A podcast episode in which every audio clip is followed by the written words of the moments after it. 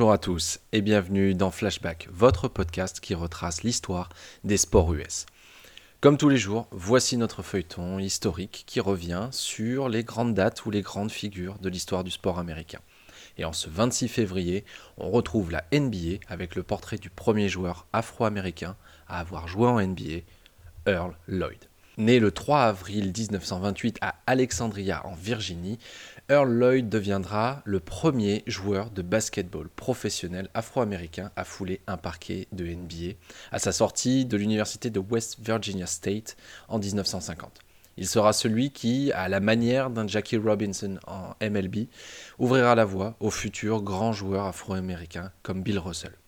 En ce mois de célébration de l'histoire noire américaine, on va retracer son parcours. Alors si Earl the Big Cat Lloyd a été le premier joueur afro-américain à jouer en NBA, c'est un pur hasard du calendrier.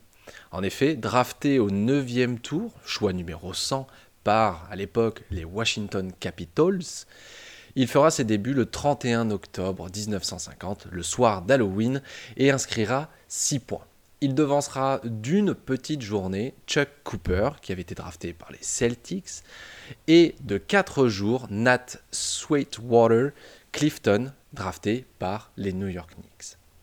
Mais à aucun moment, Earl Lloyd ne se comparera à Jackie Robinson, légende de la MLB, premier joueur noir à jouer en MLB la renommée du baseball à l'époque était quand même bien plus importante que celle du basketball et Earl Lloyd décrira son arrivée en NBA de cette manière.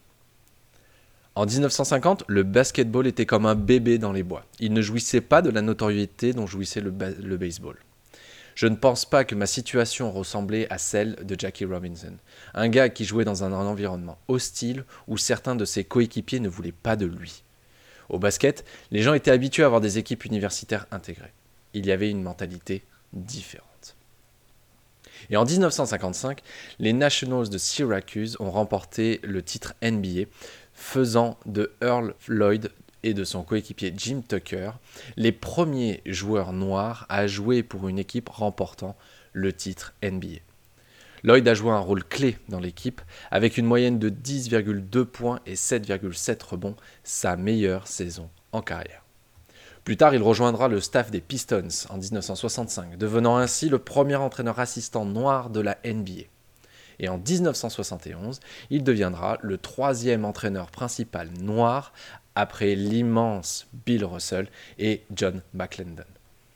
Earl Lloyd a été intronisé au Basketball Hall of Fame, reconnaissant sa contribution au sport. Son discours a rendu hommage à sa famille, ses professeurs et ses entraîneurs pour leur influence sur ses réalisations. Il décédera, malheureusement, le 26 février 2015 à l'âge de 86 ans. C'est pourquoi nous lui avons rendu hommage aujourd'hui, en ce 26 février 2022, pour célébrer également l'histoire noire américaine extrêmement présente dans les sports américains. J'espère que cet épisode vous a plu et on se retrouve demain pour un nouvel épisode de Flashback.